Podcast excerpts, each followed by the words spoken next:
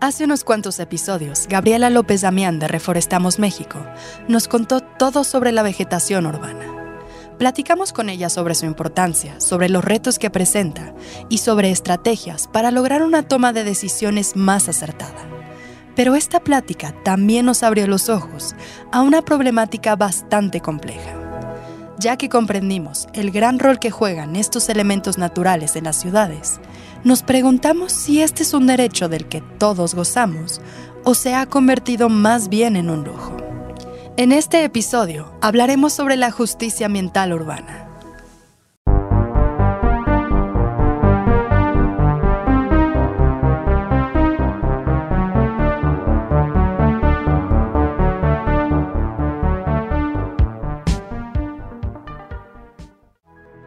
No han escuchado el episodio sobre árboles y ciudades, les recomendamos hacerlo para conocer más sobre la carrera de Gabriela y todos los horizontes de este tema.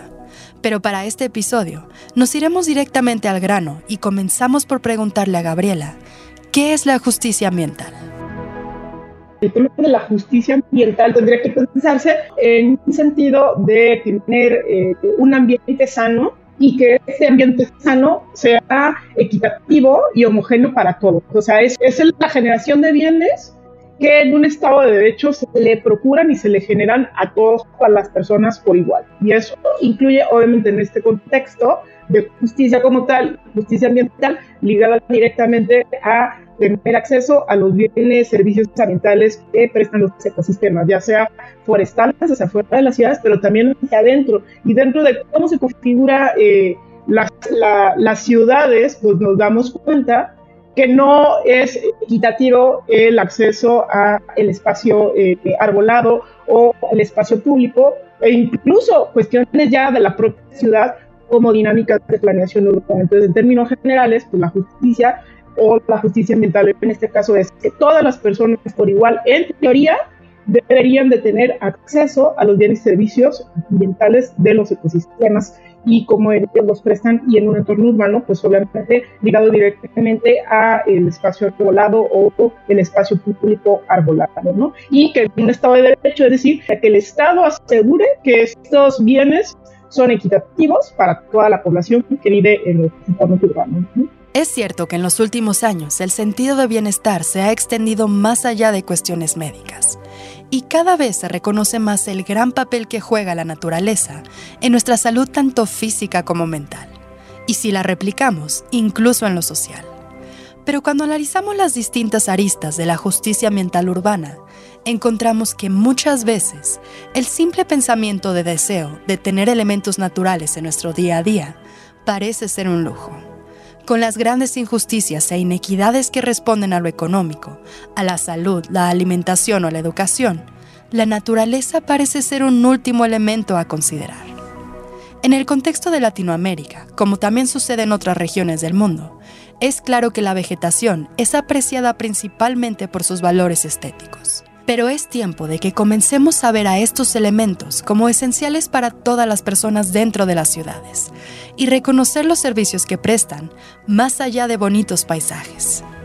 Después de la pandemia, la gente se sensibilizó a entender que requería mejores condiciones de la ciudad para entonces poder hacerle frente a que tenemos una deficiente salud pública en general, ¿no? O sea, ¿y quiénes estaban teniendo o quiénes empezaron a visibilizar la importancia de la naturaleza como un entorno?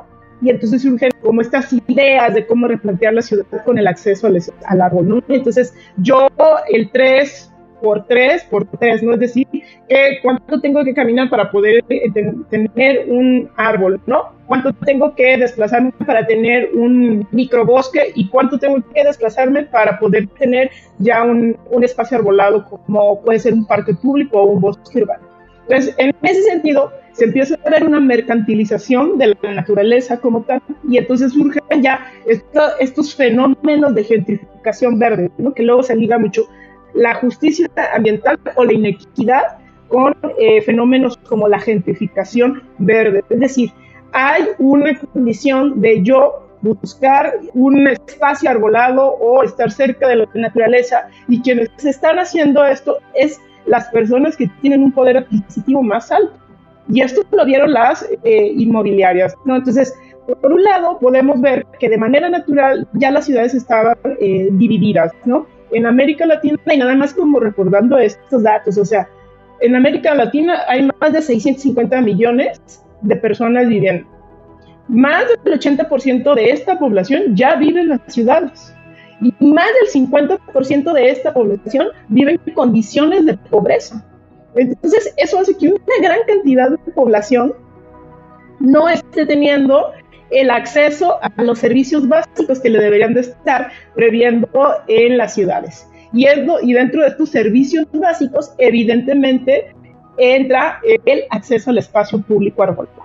El concepto de ciudades divididas rescata la cruda realidad de muchas urbes. Estos contrastes entre paisajes verdosos contra grises y materiales crudos ya se han normalizado en nuestra vida diaria. Gabriela nos contó sobre algunos ejemplos.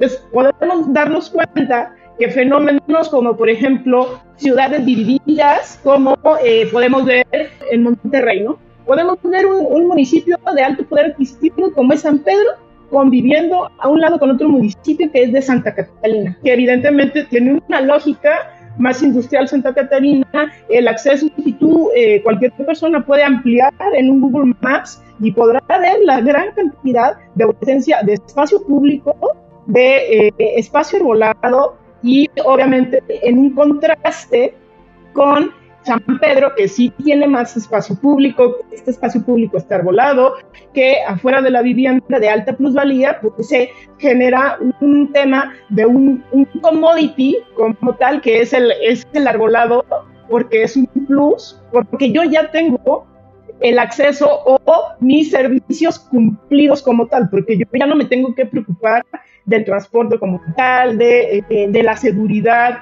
de eh, tener alimentos, de la crianza, la educación, la salud, porque esas necesidades ya las cubrí, que mi poder económico me permite entonces centrarme en lo, verde. ¿Por qué? Porque yo lo veo como un, como un sentido de plusvalía, un lujo. Esto hace que también los gobiernos locales pues, se centren en ciertos puntos en donde se sigue perpetuando este círculo de injusticia, porque luego dice, bueno, es que ¿por qué no, por qué no se genera espacio público? ¿Por qué? Porque yo empiezo a mercantilizar la naturaleza para y se sigue perpetuando en ciertos puntos. Y bueno, eso se replica en México, se replica en Brasil, se replica en Colombia y bueno, y, en la mayoría de las ciudades de Latinoamérica, ¿no? Como Paraisópolis y Morubi en Sao Paulo, precisamente en Brasil. O sea, llega un punto en que literal el acceso al parque, que es un parque público, o sea, Morubi, la, gente viviendo eh, pues muy al estilo en Santa Fe o San Pedro,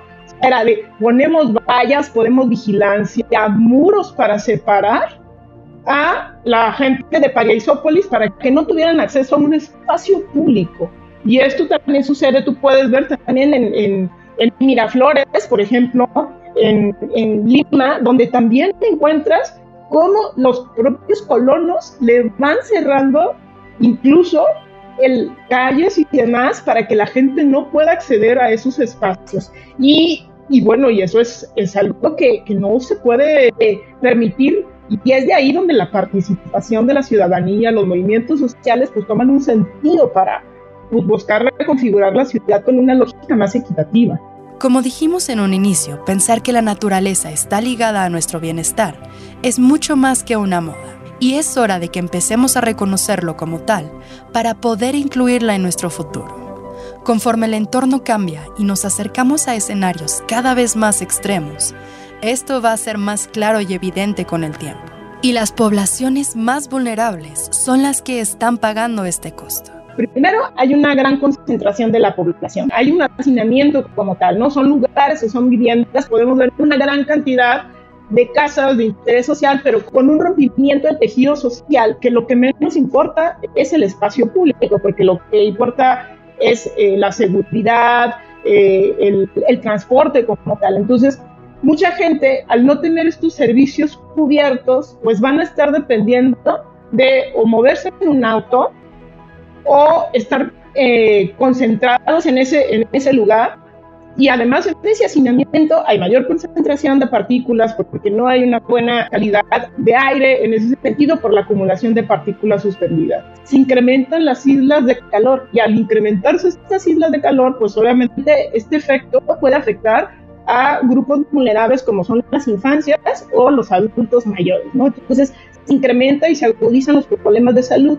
Y estos problemas de salud se ven reflejados en una población altamente vulnerable porque suele ser la población pobre dentro de estos marcos de la ciudad. Entonces, hay mayor mortandad, hay mayor problema eh, del tejido social y se incrementan otros problemas como puede ser al, estar en, en, las zonas periféricas, por así decirlo, y al ir perdiendo la cobertura de los bosques periurbanos, pues también se incrementan los riesgos dentro de la ciudad y entonces también son zonas que pueden tener una mayor vulnerabilidad a inundaciones hacia las zonas planas. Y la gran pregunta es, ¿cómo podemos revertir esta situación que lleva años y años de construcción?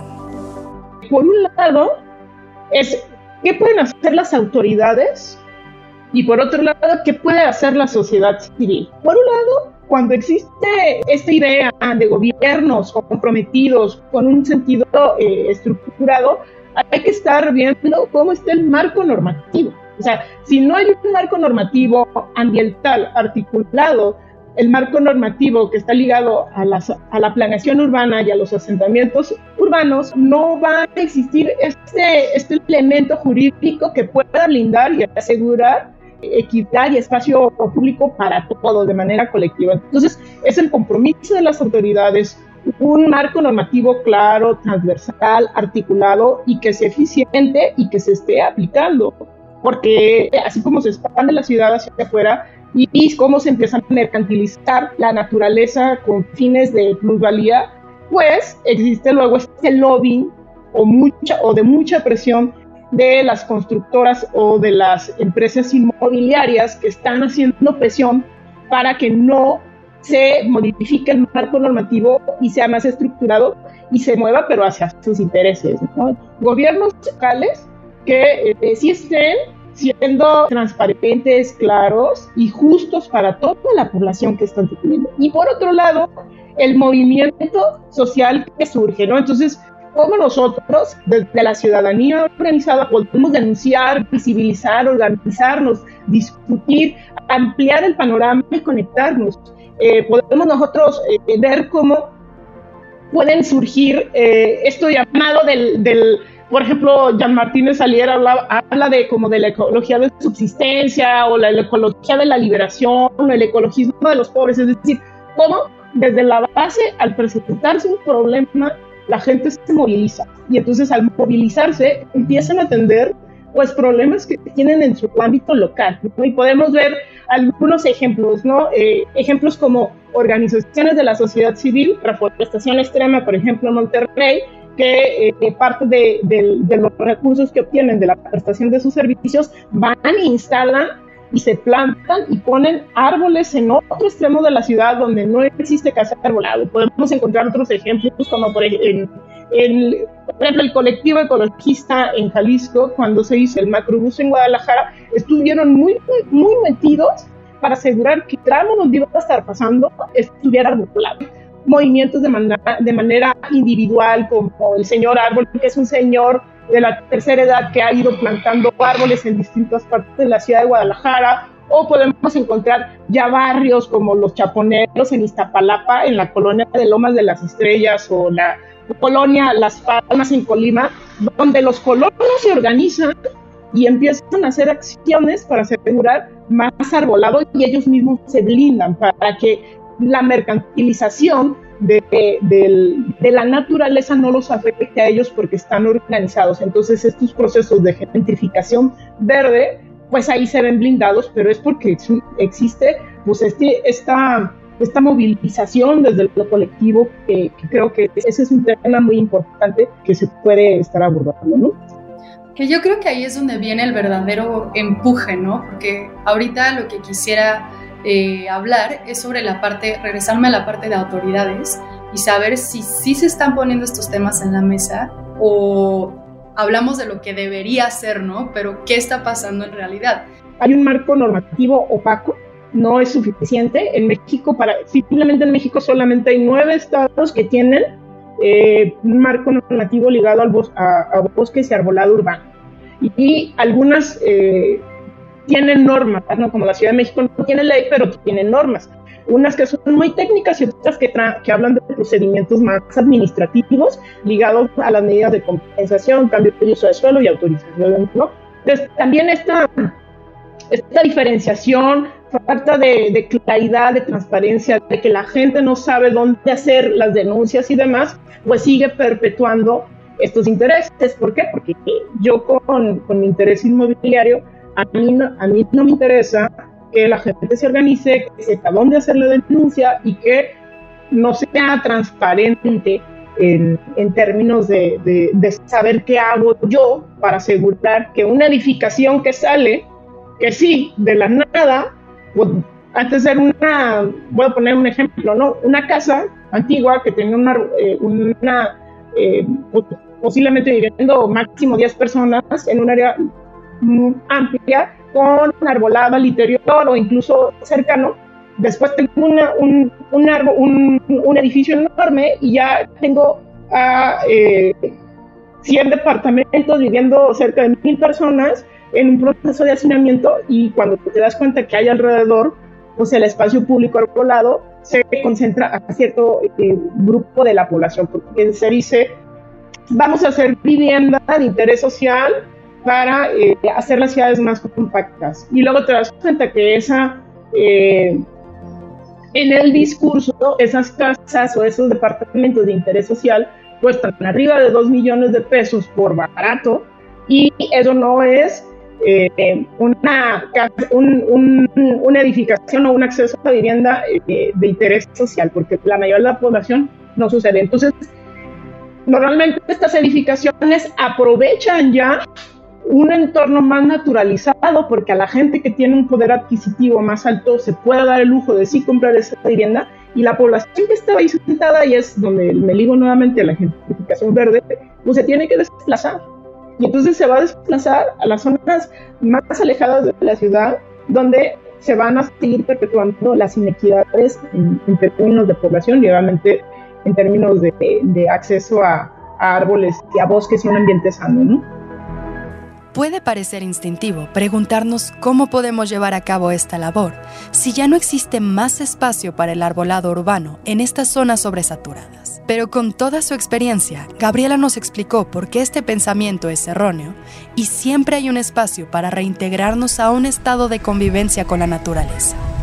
Digo, a mí es eh, muy fácil decir eh, eh, de manera muy reduccionista, decir, no, pues es que ya no hay lugar porque las banquetas son pequeñitas, eh, ya hay procesos de hacinamiento como tal, eh, no hay agua, ¿no? Entonces dicen, no, pues es que para qué vamos a poner árboles si no hay agua y cómo lo van a hacer y demás, ¿no? Bueno, así, como en los centros, en los centros de las ciudades o en ciertas áreas con cierta plusvalía o que tienen interés como ahorita, en, en la Roma, en Ciudad de México y demás, y todas estas delegaciones que están como blanqueándose porque están trayendo a, pues, a, nómadas digitales y a, otro, y a, otras personas eh, que están favoreciendo, por ejemplo, el Airbnb. Bueno, eso es otro tema que no vemos aquí.